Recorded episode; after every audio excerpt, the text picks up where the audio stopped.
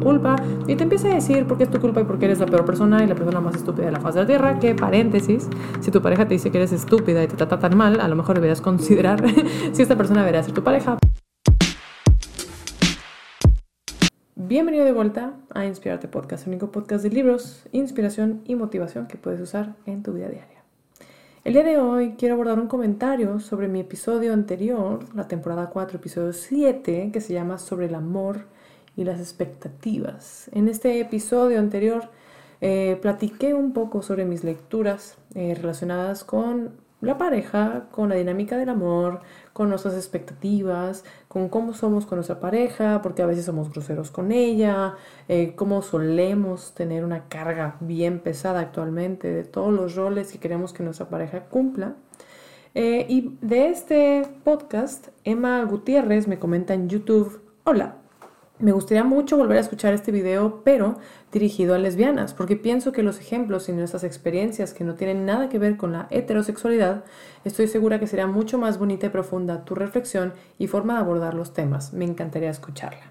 Emma, muchas gracias por tu comentario. Me encanta eh, que la gente opine sobre lo que platico en, en, mi podcast, en mi Instagram, que es CarlaNVZ, ¿Por qué? Porque al final del día todas las lecturas que hago, todos los videos que hago, todos los episodios que grabo, los hago para ti que estás escuchando esto, lo hago para que te cuestiones a lo mejor dinámicas que hay en tu vida, para que descubras a lo mejor un nuevo libro para leer o que encuentres algo nuevo que puedas implementar en tu vida. Entonces me encanta escuchar esta pregunta, me encanta... Eh, el poderlo abordar desde mi conocimiento, porque obviamente todo lo que yo siempre comparto aquí contigo es lo que sé el día de hoy, lo que pienso el día de hoy, con el conocimiento que tengo el día de hoy, y vamos evolucionando juntos, entonces eso me parece muy bello. Ahora, hablando sobre lo que comenta Emma, de lo que yo comentaba en mi episodio anterior, es básicamente cómo trasladar esto al lesbianismo. Y me encanta la, pregunta, me encanta el concepto, porque creo que es todo un tema. Tengo amigas bisexuales, amigas eh, heterocuriosas, amigos de todas las índoles y muchas, creo que es más común que la gente tenga desconocimiento sobre cómo es una relación lésbica por sobre una relación gay de dos hombres o de cualquier otra índole. Creo que el lesbianismo es un un área muy gris para muchas personas. ¿Por qué? Por diferentes motivos. Desde lo sexual, mucha gente se pregunta, bueno, ¿y cómo es una dinámica sexual? O desde la dinámica de los roles, ¿no? De que, bueno, ¿quién es el hombre? ¿Quién es la mujer? ¿Quién es el dominante? ¿Quién es la pasiva? ¿Quién... Y esas cosas que mucha gente no las termina de comprender porque entre mujeres, aunque no seas lesbiana, la manera en la que interactuamos con amigas también es mucho más cercana.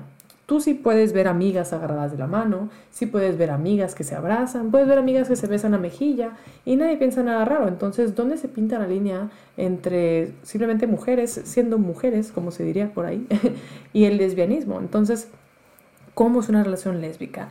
Las relaciones lésbicas, cada quien las vivirá de diferente forma, pero para ejemplos prácticos que solicita Emma en su comentario, me voy a dar la oportunidad de hablar obviamente desde lo que yo sé. En una relación lésbica pueden pasar muchas cosas. Tú puedes elegir qué rol quieres tener todo el tiempo. Y por supuesto, eso es algo bien individual de cada una de las parejas, que es una conversación que ellas tendrán que tener. Pero puedes decidir un día Hoy me siento más dominante, hoy me siento con ganas de abrirle la puerta a mi novia, hoy me siento con ganas de cargarla, hoy me siento con ganas de pagar la cuenta, cosas que consideramos masculinas, ¿no? Y en otro día a lo mejor estás sensible, estás llorando sin razón aparente, tienes hambre, tienes cólicos y puedes elegir ser lo que consideramos femenino. Quiero que me apapachen, que me traigan, que me hagan, que me procuren, que me cuiden. Son cosas que creo que todos los humanos tenemos. En este caso, siendo una mujer lesbiana, puedes fluir con esos diferentes roles que naturalmente todos tenemos. Y creo que eso es lo padre de las relaciones no heteronormadas, porque yo creo, claramente habrá sus excepciones, que en las relaciones heteronormadas, pues sí sueles tener de, de todos modos esta como estructura ya fija de eh, qué rol debe cumplir el hombre y qué rol debe cumplir la mujer. En relaciones LGBT, de cualquier índole, no solo lesbianas, siempre existe esa libertad, porque como hay menos etiquetas y hay menos roles, uno puede fluir y cambiar, y ya si uno se quiere, pues encuadrar en un rol, en una pareja lesbiana de que yo soy el, el proveedor y tú eres la ama de casa, por así decirlo, este, se puede, pero es una decisión, no es algo que ya viene desde la sociedad, es algo que entre estas dos personas llegaron a ese acuerdo y se hizo. Entonces, creo que eso es lo, divertido y lo novedoso de estar en una relación LGBT. Ahora, ah, creo que la pregunta de Emma iba más bien a las cosas no tan bonitas, a las cuestiones tóxicas, a las cuestiones de por qué nos enojamos con la pareja, qué tipo de problemas pueden surgir en una relación pues lésbica, ¿no? Yo creo que me gustaría expandirlo más allá de lésbico, pero vayamos con ese ejemplo. Eh, el problema de tener a dos mujeres juntas es que, pues a diferencia de los hombres, nuestras hormonas sí que cambian. Cambian, cambian todos los meses con el ciclo menstrual, cambian, nuestro humor es diferente, nuestras emociones son diferentes, nuestra expresión es diferente. Entonces sí es muy cierto que por lo general, no me gusta generalizar, pero o sea, tenemos que hacer algo para ponerlo sobre la mesa. Por lo general, los hombres suelen ser más estables con sus emociones y a suprimirlas. Entonces un hombre a lo mejor es menos emocional, a lo mejor lo piensa, es más mental, lo piensa más antes de hablar, no tanto desde el sentir. y las mujeres podemos fluctuar en eso todo el tiempo. Entonces cuando juntas a dos variables muy variables, pues indudablemente eventualmente chocan. Entonces, ¿cómo manejar esas situaciones en las cuales tú tienes tus hormonas, yo tengo mis hormonas e indudablemente en algún punto vamos a chocar? Creo yo, desde mi conocimiento, es la comunicación. Y la gente a veces me dice, Carla, ok, sí, qué chido, la comunicación, qué padre. Pero, ¿cómo se ve eso? A mi perspectiva, la comunicación funciona desde un resguardarme yo mis emociones más feas, si tengo enojo, si tengo furia, si tengo tristeza, no necesariamente explotar y dejarla salir al instante, sino si yo considero que lo que estoy sintiendo en este momento viene desde mí, mejor me retiro un poco de la ecuación, me permito valorar lo que estoy sintiendo, asignar responsabilidades y después platicar con la pareja, ¿no? En este caso, a lo mejor tu pareja te dice algo que te hace sentir triste. En el ejemplo que hice en el podcast anterior es que a lo mejor estás en el aeropuerto con tu novia, este, se pierden las maletas y tu novia empieza a desporticar, te echa la culpa porque a lo mejor tú compraste los vuelos este, y siempre compras los vuelos con esta aerolínea y la odio, siempre se pierde todo, es tu culpa. Y te empieza a decir por qué es tu culpa y por qué eres la peor persona y la persona más estúpida de la faz de la tierra. Que paréntesis, si tu pareja te dice que eres estúpida y te trata tan mal, a lo mejor deberías considerar si esta persona debería ser tu pareja, pero bueno, asumamos que no es tan dramático. Pero te hace sentir mal, te hace sentir triste. Tú tienes que valorar de que, ok, bueno, yo entiendo que para ella, que se pierdan las maletas es súper catastrófico porque venía algo súper importante en su maleta, porque hizo mucho hincapié conmigo de tomar X acciones y a mí se me olvidó. O sea, entender desde qué lugar a mi pareja o a la pareja le está molestando esta situación, si es una cosa que sí es mi culpa o es una cosa que ella trae consigo misma, porque toda su vida se ha perdido su maleta, entonces ella ya, cada vez que se pierde la maleta, todo es caótico y todo es terrible. Eso sería un tema de ella y que a ella le haga ruido no significa que tenga nada que ver conmigo, entonces yo mantengo mi distancia, a lo mejor dejo que saque sus emociones porque no nos vamos a poner a pelear ahí y después platicar con ella y decirle, oye, ¿sabes qué? Cuando salió todo este tema de las maletas, yo me sentí de esta forma, no me gustó cómo me hablaste, eh, no creo que haya sido mi culpa, este, hagamos algo para recuperar tu maleta, este, pero por favor en futuras ocasiones, de preferencia, no me grites en el aeropuerto y no me eches la culpa de algo que no es mi culpa.